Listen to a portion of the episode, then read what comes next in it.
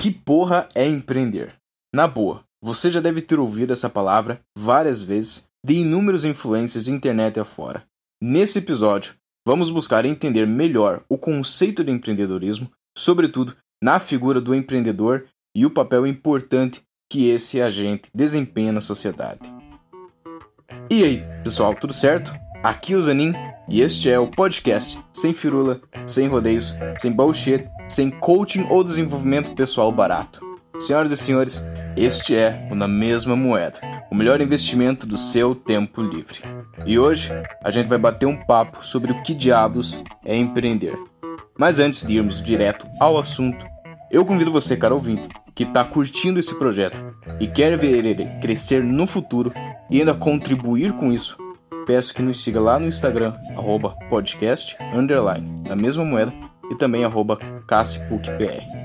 Lá a gente agrega valor ao seu recurso mais precioso, o tempo, com posts semanais e conteúdos extras. Se você tem sugestões, ideias ou críticas, manda um direct pra gente, beleza? Bora lá então.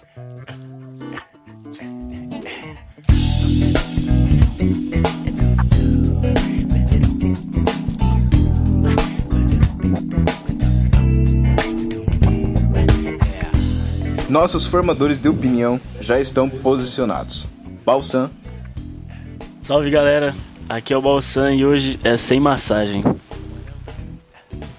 E Guilherme Kuhn.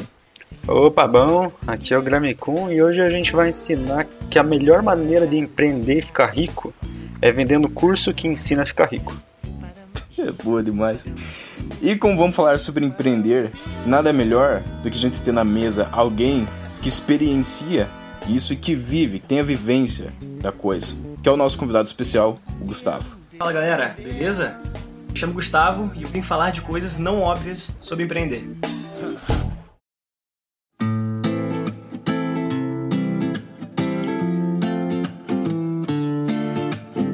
Lembrando que o intuito deste episódio é fornecer uma perspectiva sobre empreendedorismo, não apenas conceitual, o que é empreender, o que constitui a figura do empreendedor, mas sim alinhar esses conceitos com as finalidades práticas, ou seja, falar como é empreender no dia a dia, quais são os custos e oportunidades de você empreender no Brasil, o pior dos piores países para se empreender, e por que é tão importante para a sociedade, indivíduos, empreendedores, agentes que fomentam atividades empreendedoras no caso. Afinal, o empreendedor é um sobrevivente, é um idealizador, é um caçador de oportunidades, um camaleão que se adapta à selva. Vamos então para a primeira parte.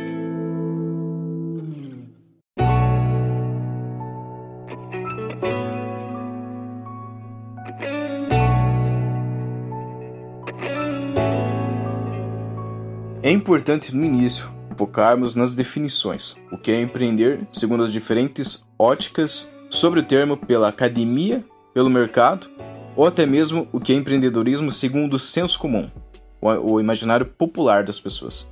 E qual que é a realidade disso tudo? Né? Qual o cenário nacional, a contextualização disso? Quem são os agentes e como atuam? Quais são seus dilemas? E também vamos saber um pouquinho melhor sobre a história do nosso convidado especial, Gustavo, da sua trajetória empreendendo e também do Balsam, que vai falar nos seus projetos, que é, por exemplo, o caso do podcast da mesma moeda. Né? Então vamos falar primeiro dos conceitos, o que é empreender. Vamos lá. Aqui na mesa, é, eu e o Zanin acho que somos aqueles únicos que não. É, na prática não tenho contato com, com o empreendedorismo, né? É, se eu tiver errado, o Zanin pode me corrigir. Mas, enfim, a minha visão é uma visão de fora do empreendedorismo. Bom, eu vou aqui dar um, um parecer sobre as duas maneiras que o empreendedorismo se tem na prática. Tem o empreendedorismo de oportunidade, que é quando alguém tem algum dinheiro sobrando ali, tem uma visão de mercado boa e encontra um nicho que pode ser explorado e ter algum retorno financeiro. Porém, né, isso não é determinante para a renda da pessoa, que se por acaso o negócio der errado e der alguma zica ali no meio do, de todo o processo, a pessoa ainda vai ter como se manter. Já por outro lado, tem ali o, o empreendedorismo de necessidade, que ocorre quando uma pessoa se vê sem saída, acaba perdendo emprego, é, tá difícil de ingressar no mercado de trabalho e não consegue nada de novo. Assim, ela pega e dá uma empreitada, entre aspas, na louca, é, em busca de, de uma renda. E começa a vender item, ofertar serviço. E esse é o tipo de empreendedorismo mais comum no Brasil, que você vê aí um monte de gente conhece, com certeza você conhece alguma pessoa que, que vende chocolate, vende qualquer tipo de, de serviço ou, ou produto que é autônomo mesmo para conseguir algum tipo de renda e não passar fome, tá ligado? Exato, são, são as pessoas, vamos dizer, que nem você falou, são as pessoas autônomas, você pode ver, você pode abrir o Instagram, lá no começo da pandemia você pode ver é, muita gente vendendo máscara, muita gente costurando máscara, fazendo é, com desenho, com bichinho, que é justamente essa coisa de empreender por necessidade, mas que não necessariamente é o empreendedorismo, vamos assim dizer, é, mais acadêmico, que está ligado com a área de inovação. É, não é aquele empreendedorismo que é vendido num, numa caixinha que vai seguir um padrão que qualquer negócio do mundo vai conseguir encaixar aí dentro desse padrão e vai dar certo só por causa que um cara ali que tá com um terno e gravata no palco tá falando. Exatamente. É, eu tenho uma visão, galera, eu acho que vale a pena compartilhar, que é o seguinte. É... O primeiro exemplo que eu tive de empreendedorismo na minha vida foi um cara chamado Saulo Cristiano. Ele é professor de geografia do colégio CBO de Macaé, onde eu estudei. E esse cara, ele tinha o poder de dar uma aula assim, tão foda, cara. Eu ficava tão hipnotizado, eu ficava tão. Pô, eu ficava excitado na aula dele, cara. O cara falava de indústria, falava de mercado, falava de criatividade e ao mesmo tempo de clima e tempo, sabe? E, e eu olhei aquilo lá e falei assim: meu Deus, será que eu sou professor na realidade? É, aí um outro cenário, um cara vendendo bala no sinal me aborda com uma, uma proposta completamente diferente, inclusive me oferecendo uma parceria de negócio. Né? E eu falei assim, gente, será que eu sou um vendedor de bala? É, e eu comecei a, a ter o, o, privilégio e a oportunidade de conhecer algumas pessoas assim, e disso que eu formei a minha ideia de empreendedorismo. Então, assim, aquele professor da faculdade né, que não segue o padrão de abrir o Excel, falar o óbvio e acabar a aula, ou aquele aluno pesquisador que, em vez de simplesmente pesquisar, colocar na regra BNT e apresentar, consegue transformar aquilo lá em prática, ou melhor, pegar toda aquela informação que ele na realidade transformou em dados e utilizar aquilo para a sociedade ou para a empresa o que for, eu acho que esse é um exemplo de pessoas empreendedoras que nem tem CNPJ, por exemplo. Entende? Ou aquele tipo de aluno que, por conta própria, assume a responsabilidade de assumir o centro acadêmico de uma universidade, sendo que ele nem é pago para isso. É porque transcende. Na minha opinião, empreender, além de fazer, é transcender. Cara, aquilo é mais que você. Dar aula, para mim, não é sentar lá, eu receber meu salário, abrir o Excel. Aquilo lá é mais, sacou? Aquilo lá me deixa encantado. Porra, cara, quando eu tô me relacionando com meus clientes, cara, eu farei isso 40 horas seguidas, bicho. O mesmo tesão. Entendeu? Porque isso me faz vivo, cara. Sabe? É, ver o meu cliente se dando mais bem ainda, porra, me faz mais vivo ainda, entendeu? E fazer negócio com todo mundo, sabe? Eu tenho, bicho, as pessoas que eu faço negócio são as mais diversificadas possíveis, né? E isso me, me deixa encantado e me define também como, como algo empreendedor, entende? É, então, empreender nada mais é que literalmente fazer, né? Colocar a mão na massa, assim, sabe? E você pesquisar até umas definições no Google, né? E, enfim, no dicionário tá escrito assim: é, empreender é decidir realizar, tarefa difícil e trabalhosa, tentar, uma travessia arriscada, por execução ou realizar. Em suma, é isso mesmo, né? Empreender é fazer, é literalmente fazer. E sem essa falsa ilusão, né, que muitos vendem aí, de que empreender, nossa, é um sonho, é um, sei lá, um mar de rosas, né? Eu recentemente ouvi um podcast, Rebobinando, que teve como convidado o Marco Gomes, né, que um, um empreendedor, né, brasileiro, né, bem conhecido, não sei se vocês conhecem, que ela é de Brasília e tal, Distrito Federal, e ele cara, veio de uma condição bem precária e tal, e ele fala muito sobre isso, né? Dos desafios do empreendedor, do empreendedorismo, quando você não, não tem uma condição, né? E tal, ele fala bem desse, desse lado, assim, de que muitas vezes as pessoas têm essa ilusão de que empreender, nossa, é ficar com um relógio caro, conversando no telefone até mais tarde, é, e logo a sua conta vai estar tá cheia de dinheiro, saca? Tipo, um negócio... É, é, é vender a, a, ideia de empreendedorismo como um estilo de vida, né? Exato, mano, exato. É tipo, vender aquele negócio que você vai ser seu patrão e tal, mas você fica doente, saca? Se você fica doente, você não vai ser amparado por ninguém, né? Tipo, você é seu patrão e você é seu, seu funcionário, então, tipo tem que ter muita noção da realidade para poder falar um negócio desse, saca? Na minha é... opinião, você é mais funcionário que patrão, na real. Sim, é, então, vou passar até a bola para você, tá? É melhor que alguém falar, é, que alguém falar sobre isso, né, no caso, que você aqui, né? Quem é você? Fala para nós aí. Bom, cara, eu me chamo Gustavo Araújo, eu tenho 20 anos, sou acadêmico de economia da PUC, Paraná, de Curitiba, e também sou empresário do setor varejista de agricultura de precisão. Né? É muito, muito engraçado, cara, vocês falarem de empreendedorismo, mistificar isso, né?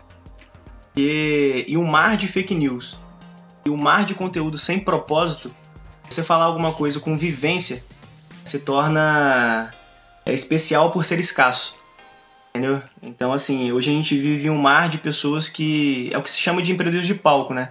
Muita gente que nunca vivenciou isso né, ou li um livro né, de 200 páginas, que na vigésima página já contava todo o sucesso da empresa, e o resto das páginas falavam sobre como você pode prosperar né, apenas com a sua vontade, cara. E bem assim, pelo que eu tenho tido de experiência, não é isso que, que eu acho, né? Pelo menos não é a minha opinião. Tá? Lembrando que nada do que eu falar, absolutamente nada, é uma verdade absoluta. Tudo pode ser contestado, tudo pode ter um outro ponto de vista eu acho que o mais interessante aqui é justamente né, polarizar esse assunto, né, diversificar com outras opiniões e não chegar em consenso nenhum. Eu acho que é justamente isso que é empreender, sem verdade absoluta, sem consenso, né? E eu acho que a primeira coisa que eu posso começar a falar aqui né, é a definição. Cara, o que é empreender? Para mim, empreender é fazer. Entendeu? O primeiro ato que eu enxergo é, de empreender da minha parte foi quando, com 15 anos de idade, na realidade, com 13 anos eu já comprava bicicleta para revender e eu achava isso interessante porque eu tinha várias bicicletas e eu queria ter uma moto. Só que quando eu tinha grana para ter uma moto, eu tive bicicleta. É, e depois, de uma forma bem clandestina, que eu não prefiro não expor aqui, eu comprei uma moto com o dinheiro da bicicleta. Depois eu abri um depósito de bebida no carnaval. Né, tudo muito informal, né, tudo sem o objetivo de ganhar dinheiro, de ter processo, de ter escalabilidade. Né, só e por única vontade de achar engraçado e querer estar com meus amigos fazendo coisas que a gente podia ou não fazer. É, então empreender o que, cara? Para mim é fazer, bicho. Pega e faz. Pegou e fez, já é empreender. Sem definição, sem CNPJ, sem rótulo, é fazer, porra. É o que eu acho. Mano, sempre, é, sempre vou ter essa noção também de que é fazer, tipo, por experiência própria. Pegando o gancho na sua fala, velho. Assim, eu lembro que desde muito novo, meu pai e minha mãe sempre foram autônomos, saca? Então a gente sempre teve que pensar nas maneiras mais inteligentes de conseguir ganhar dinheiro, tá ligado? com o que a gente tinha, mano. E era fita, velho. Porque, tipo, eu comecei a me envolver já com isso desde muito novo, porque eu sempre fui curioso. Aí depois que eu entrei no escritório lá na minha cidade, né? Eu comecei a auxiliar os dois, né? Na parte tributária e fiscal. E as, e as coisas começaram a andar, tá ligado? É, pelo menos esse é o meu ponto. E eu vejo, assim, muito louco. Minha mãe, hoje, com, esse, com essa profissionalização mesmo que não tão, é, como eu posso dizer, eficiente, né, ou profissional de fato, mas só com essa visão de se profissionalizar e querer, querer melhorar, né, e propor algo diferente para os clientes dela e tal, ela já tem, já tem conquistado um espaço, velho. Já faz uns 5, 6 anos aí que ela tá na crescente gigantesca, mano. E a mesma coisa meu pai também, sabe? Isso é interessante, eu vejo que sim. É, tá em todo nicho, tá em todo lugar esse espírito, ou não essa, esse espírito na verdade, mas essa condição, assim, enfim. O Brasil é um país repleto disso, de espaço para se empreender, né? E não esse lifestyle que vendem aí só de. Sim, cara, e, e só para complementar um pouco da minha história, né? mais que eu não goste de falar coisas óbvias, sobre empreendedorismo, a minha história talvez seja um pouco óbvia nesse cenário. É, eu tive as duas principais instituições né, que cercaram a minha vida dos meus 3, 3 anos de idade até os meus 17 anos de idade, as três principais instituições na realidade, foram instituições que sempre mataram aquilo que eu era, né, que foram a escola, a família né, e a igreja.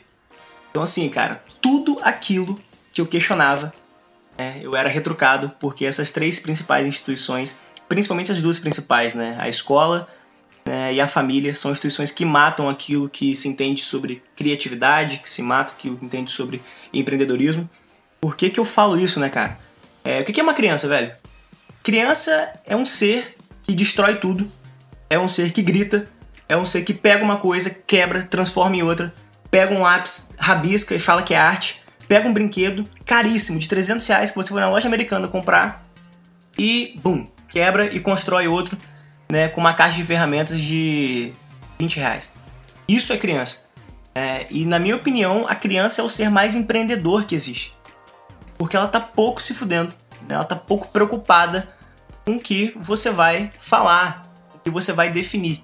Né? E ela começa a entrar em um molde, que é o molde da família, de bons costumes, de boas, boas, é, boas atitudes, né? e a escola, que começa a definir o que é certo, o que é errado, qual é o padrão de prova certo, qual é o padrão de forma errado, qual é o padrão educacional certo, e você tem que engolir aquilo, porque se você não engolir aquilo, o seu sucesso não está garantido.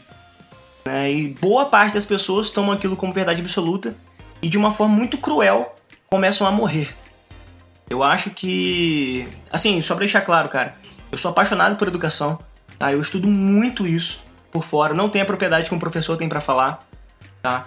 Mas com pouco que vivencio, é, eu acho que é o suficiente para começar a abordar esse tema. E eu posso falar sem dúvidas, cara, a educação ela salva, inclusive é a única forma de chegar ao desenvolvimento pleno. É, só que em contrapartida, nesse ecossistema que a gente vive, ela mata. Ela mata aquilo de mais lindo que tem uma criança, né, que é a inteligência. Ela aprisiona aquilo que mais lindo tem uma criança, que é a criatividade. Né? Então ela começa a te preparar para o mercado que não quer isso. E é o que é mais louco. Então, assim, para pensar uma instituição que diz te preparar para o mercado e ao mesmo tempo ela te afasta dele. E o que, que você faz quando você tem 25 anos, cara, e está no mercado formado? Você começa a pagar uma porrada de gente como eu te ensinar a como ser, ou melhor, a como voltar a ser aquilo que você já sabe que no fundo você é. Você só tá é, ligado a uma série de crenças que botaram na sua cabeça. É, então, assim, não é papo de coach, é realidade, amigo. É... Pois é, quase um coach, mas é realidade, amigo. Se você chegar lá e não dançar conforme a música, né? E o mais louco, né? A música que você aprende na escola é a música diferente do mercado. E olha que louco, você tem que aprender a dançar de novo. Então, assim, é, às vezes parece ser coach, mas é assim, bicho. Ou você dança conforme a música, ou lá no seu espaço, né? Cria o seu próprio espaço.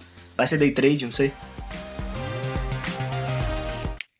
Bom, vamos lá. Né? Pra falar sobre empreendedorismo, como que, que eu vou levar em consideração? Né? Primeiro tem um, uma ferramenta chamada Vitumon, que ela leva em consideração a visão, os valores, os obstáculos e a mensuração. Tá? É, a visão é aquilo que você tem de expectativa sobre a sua ideia, sobre o seu negócio, sobre o que você entende né, de empreender. Né? Os valores, cara, são aquilo que você não abre mão né, quando você pensa na sua visão. Pô, eu quero abrir um negócio, mas eu não vou abrir mão de X coisas que estão enraizadas em mim e que automaticamente vão fazer parte do DNA da sua ideia, do seu projeto, do seu negócio, seja o que for. Né?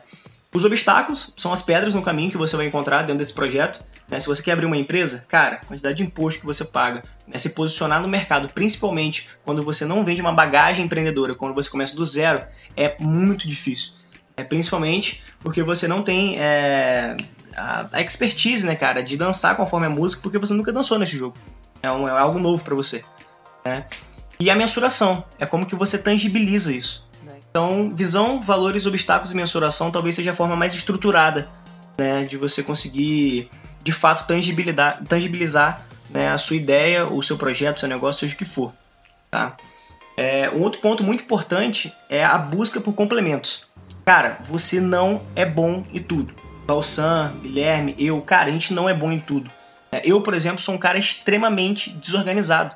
Né? Então, assim, não adianta eu achar que o padrão de comportamento certo de empreendedorismo é um cara vendedor porque eu sou vendedor. Eu não posso definir um negócio, um business, principalmente algo que tenha escalabilidade com um só perfil né, de persona, por exemplo. É Essas coisas mudam.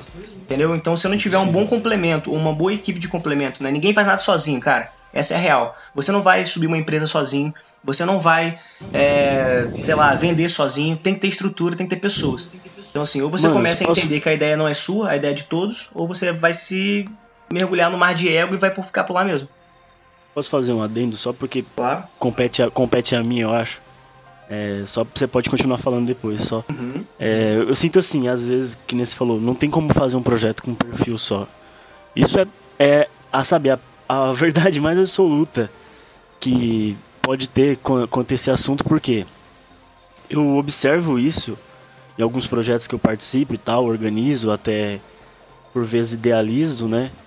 E eu percebo que assim, você precisa ter contrapontos, né? Você precisa ter personalidades e competências muito diferentes, saca?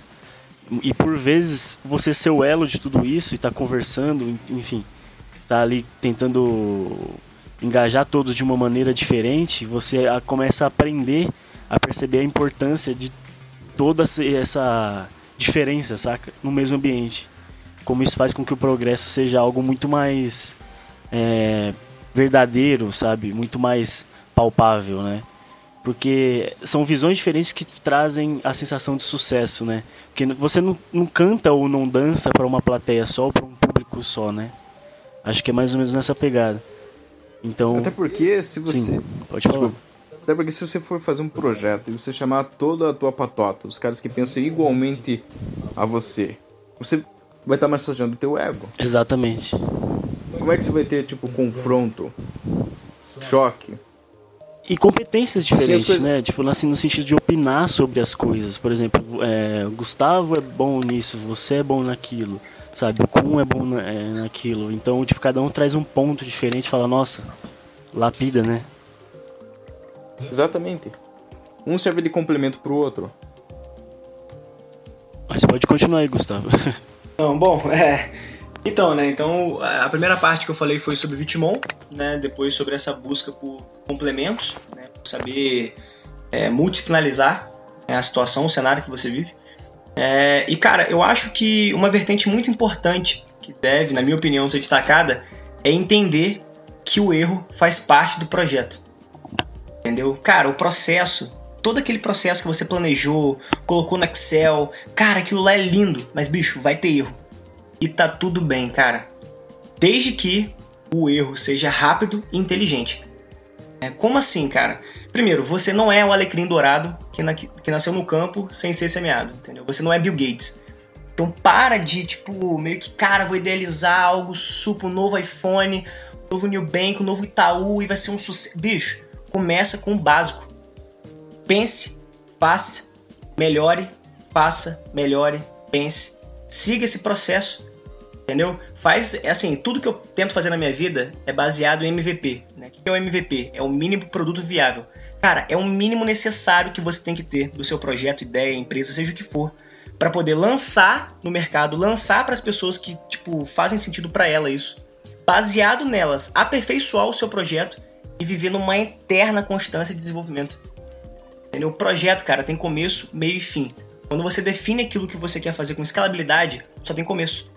Então entende que a sua empresa pode ser uma empresa de tecnologia, do nada virar uma consultoria. No meio dessa pandemia eu perdi meu sócio. 42 anos, uma filha de 2 anos, cara super gente boa, uma família muito linda. Ele morreu em uma semana. E a gente tinha um contrato para fechar agora, grandíssimo, que ia segurar pelo menos o faturamento da empresa em 3 anos, que ia me deixar tranquilo para poder agora ir para a parte estratégica, não mais para a parte operacional. E ele morreu. Como ele era o engenheiro responsável, basicamente boa parte do projeto, daquela mente brilhante que ele tinha, foi com ele. E para não fechar a porta, eu tive que do nada transformar minha empresa em uma consultoria, caçar um tipo de contrato e depois poder pensar naquilo que eu vou fazer nos próximos dois meses. Então, é, o erro faz parte do, do- do processo, né, o desafio e principalmente, cara, adaptação.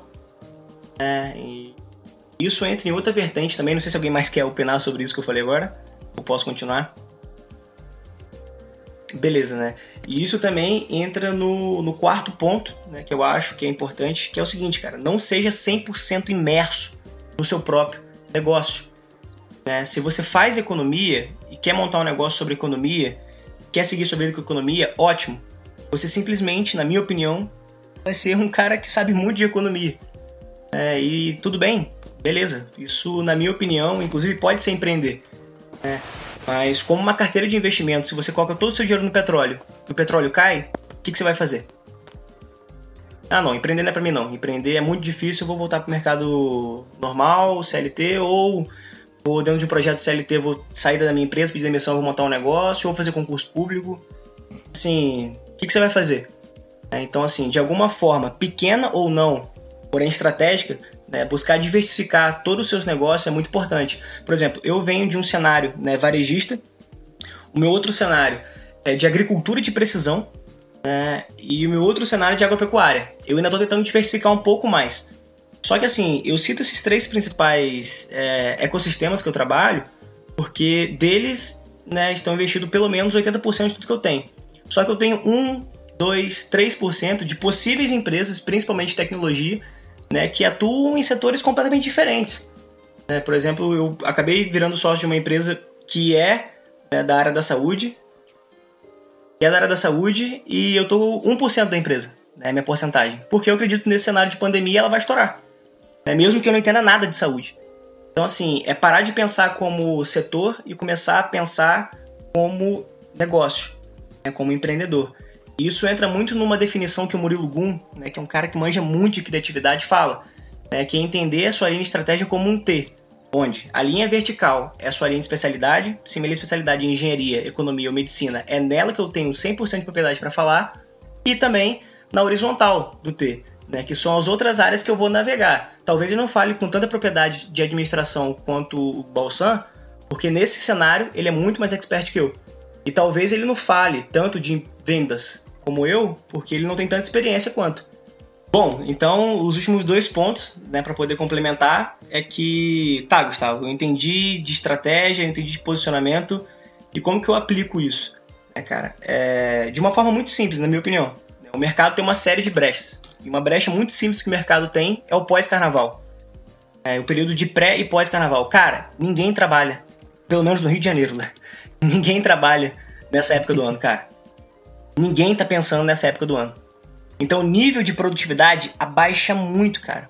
O nível de pessoas buscando vendas, buscando estratégias, realmente se posicionando para o primeiro quarter do ano é muito baixo. Né? E eu busco, pelo menos é, nas minhas empresas, dividir o ano por quarter, né? Q1, Q2, Q3 e Q4, a cada três meses.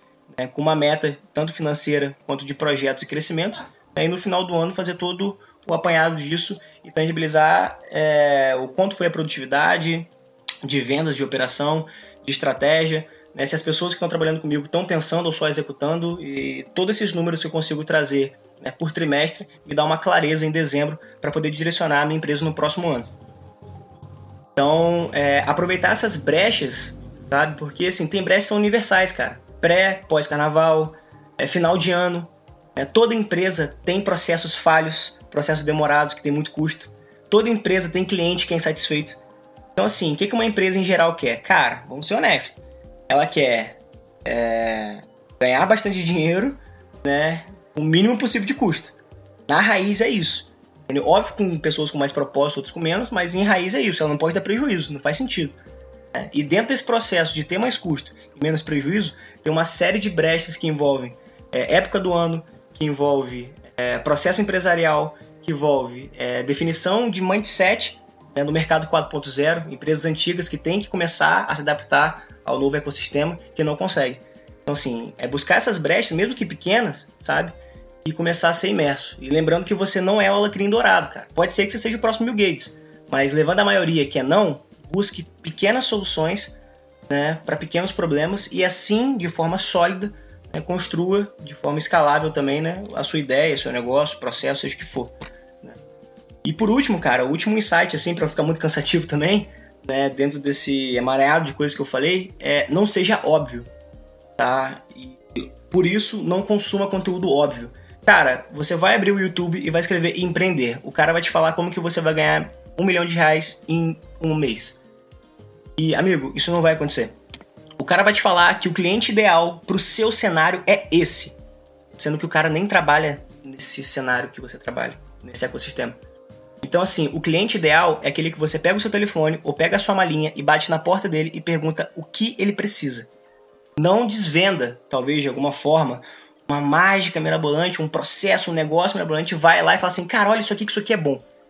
Eu, no lugar dele, perguntaria: bom em quem? Você me perguntou o que eu quero antes de preparar para mim?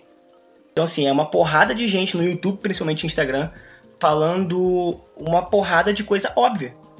Bate na porta do cliente e pergunta ele o que, que ele quer. Bicho, beleza, isso é óbvio, só que você fez isso. Não, então, pera aí, cara. Antes de você começar a pensar, antes de começar a colocar que você é CEO no LinkedIn, volta um pouquinho, né? E primeiro bate na porta dele e pergunta o que, que você pode fazer por ele hoje. Talvez isso faça um pouco mais sentido. É... E por fim, talvez é esquecer essa utopia. Não tem vida ideal, não tem cenário ideal, não tem condições favoráveis. Amigo, se você quer empreender, se você quer isso tudo, assim, sem preconceito, mas faça um concurso público. É, se você quer um salário estável, condição estável, tudo estável, não, não vai empreender. Tá? Empreender realmente, na minha opinião, é, é para quem está disposto a carregar um fardo nas costas que nem sabe se aguenta, é cair e levantar quantas vezes for necessário, e mesmo assim acordar todo dia e falar que vai fazer diferente hoje, que vai vender mais hoje, que vai carregar o time, se necessário, nas costas hoje. É, porque lembrando, né, você tem que fazer. Empreender, né, como a gente definiu lá de uma forma bem superficial, é fazer, cara. Pega e faz. Pessoal, infelizmente o nosso tempo já está no limite, mas a conversa está muito produtiva. A gente vai então dividir esse episódio em três partes para não cansar você ouvinte, beleza? Só lembrando você de seguir a gente lá no arroba podcast underline, na mesma moeda, para você ficar sempre atualizado sobre novas postagens. Mas é isso, agora você na segunda parte de Que Porra Empreender. Valeu!